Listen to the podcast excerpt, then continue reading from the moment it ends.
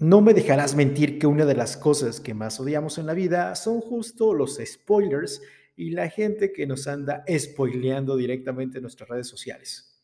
Imagínate esta escena, estás esperando por uno o dos años eh, que la nueva película saliera al cine o que saliera la nueva temporada de tu serie favorita y de repente encuentras un post en las redes sociales donde te cuentan detalles de lo que va a suceder, lo que va a pasar y tú no tuviste la oportunidad de disfrutarlo por primera vez.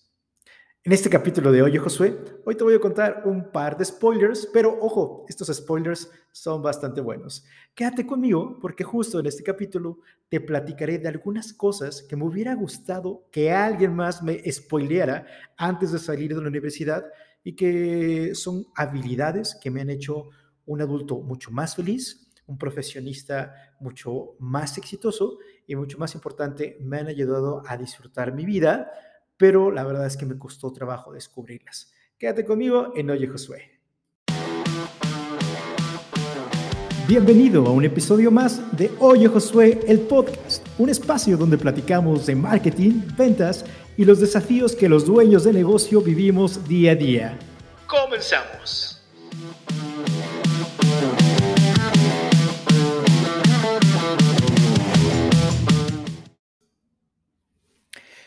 Hace eh, un tiempo di una conferencia en una universidad y una de las preguntas que me hicieron al final, uno de los chicos en la universidad me contó, más bien me preguntó, oye Josué, ¿qué cosas te hubiera gustado aprender durante la universidad que tuviste que aprender fuera?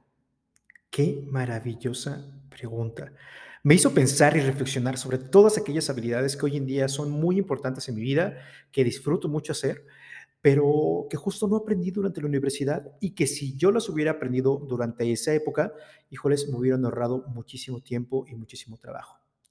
Fue tanto lo que me hizo reflexionar esta pregunta, que por cierto me tomó por sorpresa, que y empecé a hacer una pequeña encuesta, por ejemplo, ahí en mi perfil de LinkedIn hice una, una encuesta eh, ahí en mi red eh, y después hice una encuesta, un, pequeño estudio bastante, bastante profesional sobre esto y descubrí que no solamente yo, sino muchísimas personas están dispuestos a platicar y hacer reflexiones sobre las cosas que nos hubiera gustado aprender durante la escuela y que no aprendimos en la universidad, que nadie nos enseñó, pero que una vez que salimos de la universidad, que empezamos nuestra vida laboral o que empezamos nuestra vida de, de emprendimiento, nos dimos cuenta que son habilidades necesarias para poder no solo sobrevivir, sino salir adelante y ser exitosos.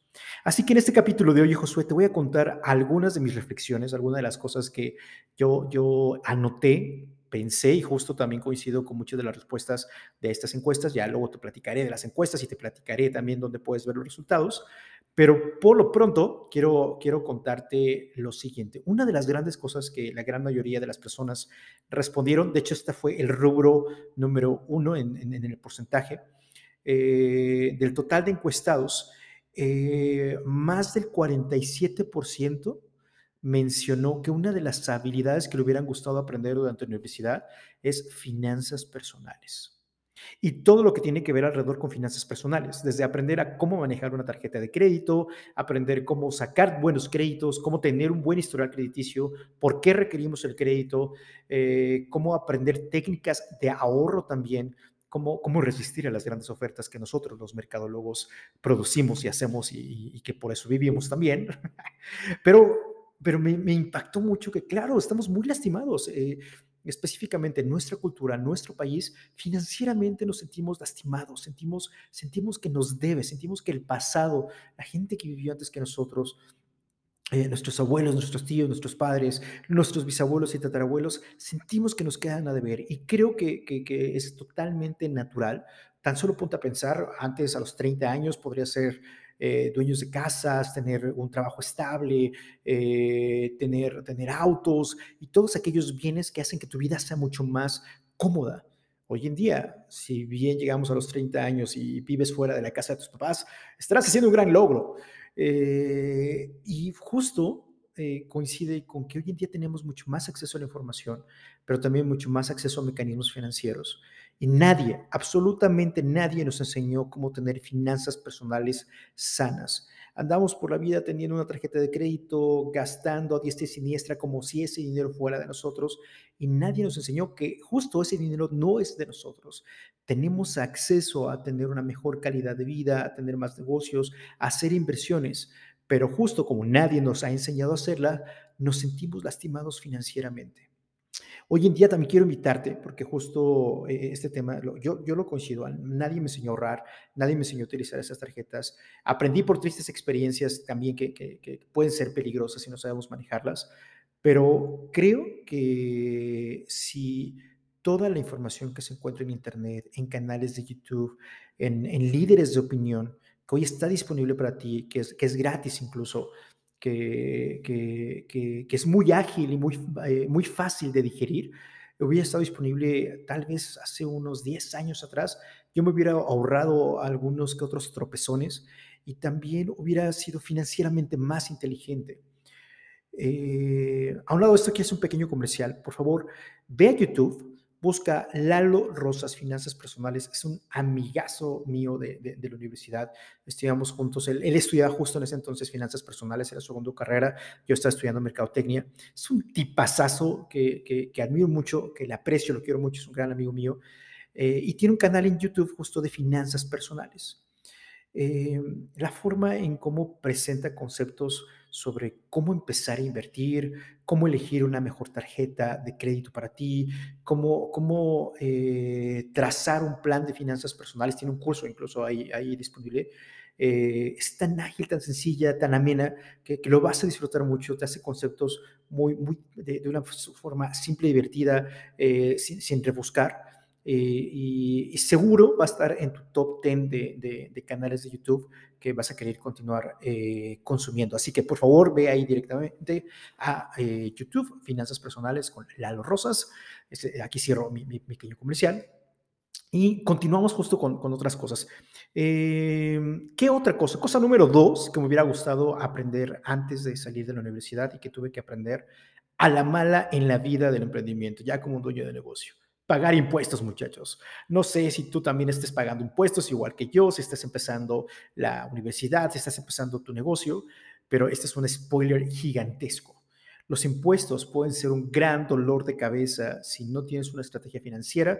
Va muy de la mano con, con, el, con, con esta primera respuesta que te digo, más de, de, cerca del 47% de las personas que contestaron la encuesta dijeron yo quiero aprender de finanzas personales. Y el segundo tema que también mencionaron, eh, ahí lo fue mencionado por 35% de, de las personas que contestaron, fue justo, me hubiera gustado aprender a pagar impuestos, me hubiera gustado aprender a saber cómo funciona el, el sistema de, el sistema tributario en México, cómo, eh, cómo puedo hacer, no para pagar menos impuestos, sino para asegurarme que los impuestos que mi empresa está generando son justos e incluso cómo generar estrategias. No solo se trata de hacer estos pagos, los impuestos son algo que requerimos en, la forma en cómo estamos constituidos como país, como gobierno. Requerir impuestos se traducen en mejores obras públicas, se traduce también efectivamente en pagar los salarios de nuestros servidores públicos, que por cierto también eh, elegimos nosotros a través del voto, pero muy importante, eh, un país que no, no, no, no tiene un sistema de recaudación tributaria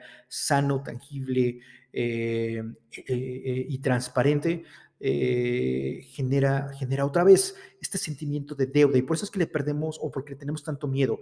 Y ojo, no, otra vez, no, no es tu culpa, no somos culpables de esto. No, fuimos educados para pensar que las grandes cantidades de dinero que puede tener un negocio, o, en tus bolsillos, de repente tenemos estas historias que nos fueron contando de no, es que tener dinero es malo y este, solo las personas que son ricas son malas, eh, o te podían haber contado historias de eh, no, es mejor no pagar impuestos, mejor declara que no generaste ingresos y eso es mucho mejor que estar pagando impuestos y entonces le tenías el miedo y el pavor a estas responsabilidades y eso deriva en que hoy no sabemos cómo pagar impuestos, no sabemos cómo hacer declaraciones, no sabemos cuál es el mejor régimen para poder darnos de alta eh, y poder declarar los impuestos. Y además, eh, hoy en día tenemos tanto, eh, tantos planes diferentes con diferentes beneficios también para, para poder incorporarte al sistema de administración tributaria que ya no estamos como antes, que solamente, ah, quieres tener un negocio, entonces tienes que entrarle con todo, con todas las de la ley, entonces el 30% de tus dulces ahora son míos, dice, dice por ahí el SAT. Ya no es así. Tenemos más oportunidades siempre y cuando también te acerques, tengas inteligencia financiera, te acerques con especialistas. Eh, por cierto, tengo un par de especialistas que nos han ayudado a nosotros directamente. Si, si tu problema específicamente es impuestos, que no sabes qué hacer, ya empezaste a tomar eh, o a recibir requisiciones del SAT en tu buzón tributario aquí en México, por favor acércate, mándame un mensaje. Estaré muy gustoso de, de poder ponerte en contacto con estos especialistas, con estos grandes amigos. Con muchísimo gusto lo haré. Ellos nos están ayudando a nosotros a establecer nuestra estrategia financiera justo en la empresa. Así que, eh, uno, número uno, eh, finanzas personales. Número dos, pagar impuestos.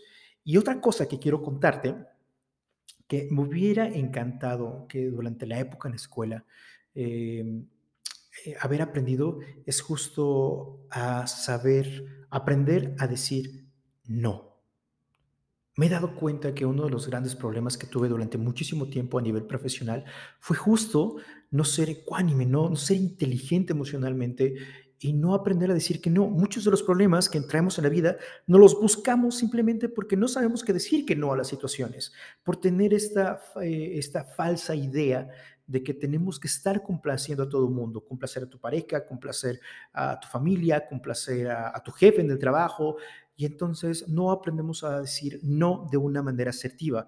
Ojo, no quiero decir con esto que debemos ser las personas más negativas y andar por el mundo y por el planeta diciendo que no a todo mundo, a diestra y siniestra. Oye, Josué, ¿me puedes ayudar? No.